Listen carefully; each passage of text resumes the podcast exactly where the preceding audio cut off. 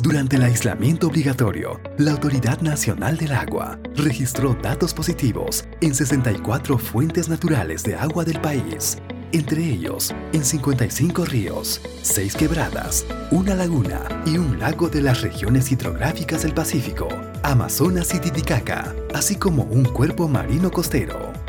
Los resultados revelan que 26 puntos de muestreo presentaron variación positiva en cuanto a los niveles de salinidad y oxigenación, y 6 puntos de muestreo presentaron acercamientos al rango de pH permitido en los estándares de calidad ambiental para el agua, ECA.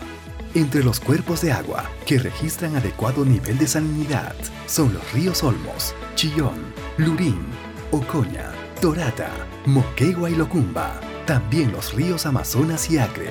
En la evaluación realizada por los especialistas de la ANA, se observaron también retrocesos en la calidad de algunos cuerpos de agua, siendo alguno de ellos el río Siguas y Colca y Mashcon en las regiones hidrográficas Pacífico y Amazonas, respectivamente. Por su lado, el río Rímac mejoró en su coloración y autodepuración.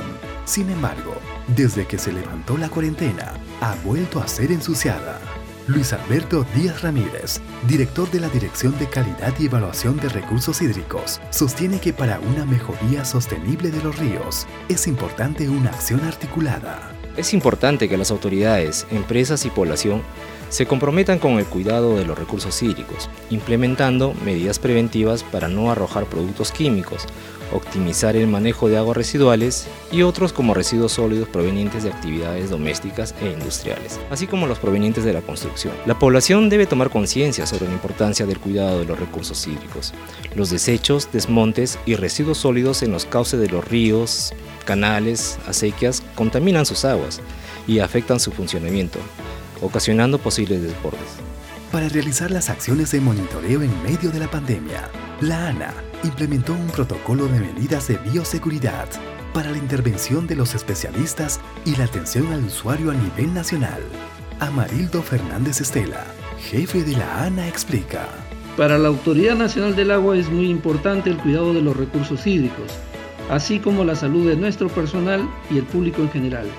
Es por ello que ni bien se declaró el estado de emergencia, se implementó nuestro protocolo de medidas de bioseguridad para implementar las acciones de intervención y de atención al usuario, disponiendo además con materiales, equipos y presupuestos para la atención de emergencias ante el COVID-19.